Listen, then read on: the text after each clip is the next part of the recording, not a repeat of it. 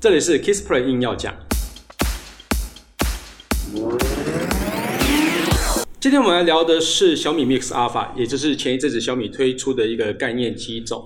这个概念机种非常特别啊，它有环绕荧幕跟破亿像素的相机，到底是什么样的概念呢？我们就来听听看。就自从小米在二零一六年推出它的 Mix 机款之后啊，那 Mix 这个机款一直都是变成说把黑科技放在里面的一个最重要的一个机款，所以像是 Mix 一开始发出来的是。哦，无边框的一幕，就是三面都是无边框，那只有底下一面是哦有边框的。那这个东这个概念其实之前跟呃 Sharp 的手机有点类似哈啊，但是其实在已经很久没有人推出这样子的手机，所以当时小米 Mix 是推出来之后是蛮受到关注的，那也变成说它的最代表性的一个机种之一啊。那这一次啊，前一阵子它推出的 Mix Alpha 的概念手机啊，它概念也非常有趣啊，就是说它正面、背面、侧面都是有以环绕式的萤幕。来去包覆着，那当手机亮起来的时候，它就有点像是宇宙魔方一样哦，放在你的手上亮亮的，非常的炫炮。萤幕占比高达百分之一百八十点六，到底是什么概念呢？也就是全面就是正面的地方全部都是萤幕，就是百分之百的嘛。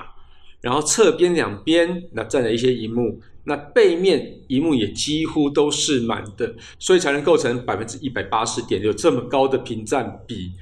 这个这个算法其实也是蛮特别的啦。哦，那其实如果要硬要这样算的话，你应该把正面把所有包覆的面的面积全部算进去吧。OK，好，所以它可能这样顶多可能也是百分之九十吧。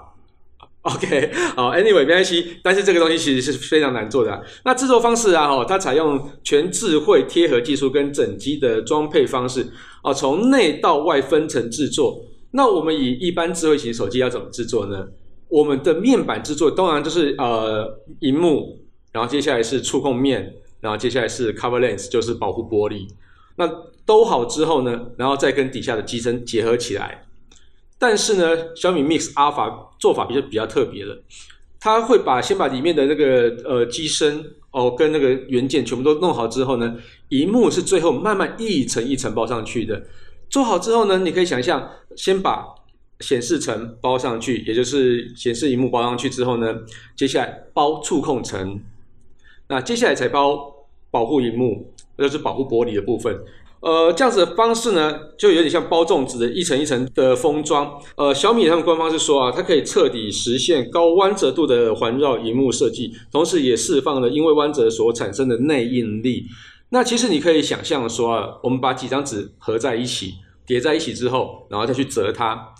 里面的弯折度跟外面的弯折度一定是不一样的，但但它当它是粘合的时候呢，就会产生哎奇怪，外面的那个弯折度它的张力就会变比较大，里面的话就是内凹的力力量也比较大啊，所以其实这里面跟外面的的变形量也都不一样。其实这个是非常困扰啊，对荧幕制作来讲是非常困扰的一件事情，尤其是你要去做一些更精密的一些触控设计的时候，那这个是更困难的事情了，因为它是百分之一百八十点六的全荧幕设计啊，所以。当然，前面不会有刘海，也没有下巴。那侧边当然也没有一些实体的触控按键。那它怎么调整音量大小呢？跟开关电源呢？它其实做了一个非常有趣的东西，叫做高压驱动线性马达。它坐在侧边的荧幕上面，那让你直接触控荧幕的时候，侧边荧幕的时候呢，它就可以让你有一些按压的反馈。那有这些反馈的时候，你会感觉到你好像实际真的是在按压荧幕的按压按键的感觉。那荧幕正面呢，它也是全荧幕的设计啊。那在声音的部分怎么办呢？因为它是全荧幕的设计，所以你耳朵这边应该也没有办办法去挖一个孔来去做听筒嘛。所以呢，它是采用萤幕下发声的技术。那这个技术其实我们之前也有在其他地方看过啦。呃，现在目前实现萤幕下发声的技术是非常必要的。另外讲到侧边的按钮消失啊，这个其实我们在前一阵子推出来的华为 Mate 30 Pro 上面，因为它是用瀑布屏嘛，所以它侧面的按钮也是消失的。在按压的时候就会比较蛮特别的啊，也是它也是有一些回馈。那我实际去操作，其实呃，你可以去用点两点的方式去启动它，之后是去上下去调，我蛮觉得蛮有趣的。不过我觉得还是当然是实体按键还是比较方便一点啊，如果是也要要以侧虚拟侧边的按键的话，我觉得还要适应一阵子吧。除了萤幕以外啊，小米它也表示它的拍照是相当厉害的。当然像像拍照大家一定会注重的啦，不过小米这次也注重太过头了。因为它采用的感光元件是超过一亿像素。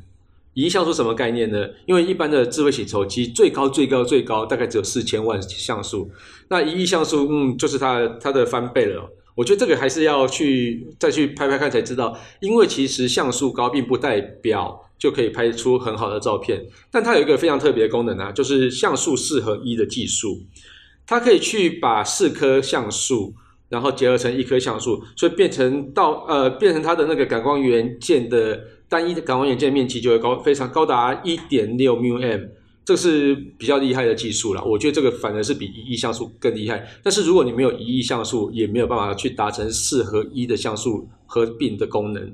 小米说啊，这一款手机啊，哈，他们既然要开发开发出这种概念机，就是要不计成本、不计血汗，哎，不是不计成本，不不考虑那种量产性，一定要硬是要把它推出来。那它哪时候要推出来呢？呃，预计大概十二月时候，在中国大陆会有销量的一些规划啦。那售价大概是预计一万九千九百九十九元，不是台币，是人民币。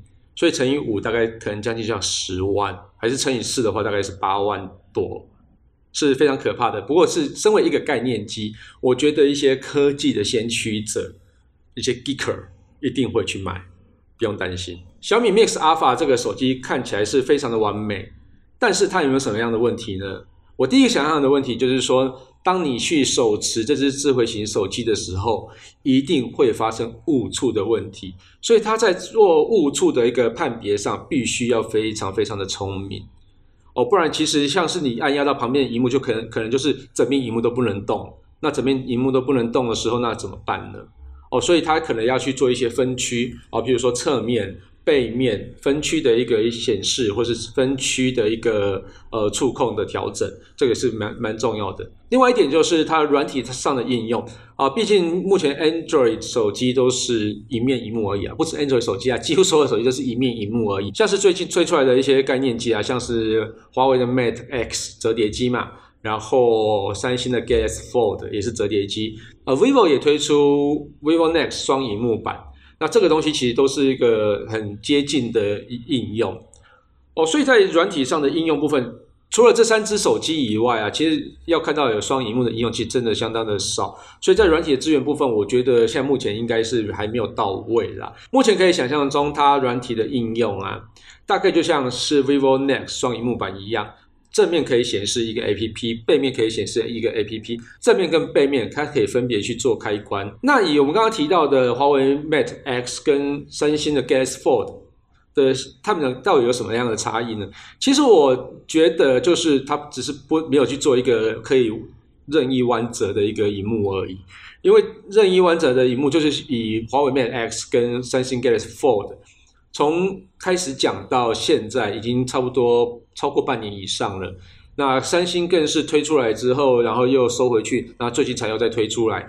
那可见在可饶式荧幕的技术上，呃，实际用在消费者端的时候，问题其实相当相当的大啊。尤其像是 Galaxy Fold，又是向内折的方式，问题我觉得会更大。那华为的 Mate X 现在目前也都八字还没一撇，都完全没有看到真的有量产出来。反而是我觉得像是 Vivo Next 双萤幕版，或是这次小米推出来的环绕萤幕，可行性应该会相对高非常的多。今天我们节目就到这边告一段落。如果你喜欢我们的节目的话，别忘了订阅与分享。如果你有问题想要讨论的话，欢迎到脸书粉丝团 Kiss Play K I S P L A Y 上面留言给我。谢谢大家，拜拜。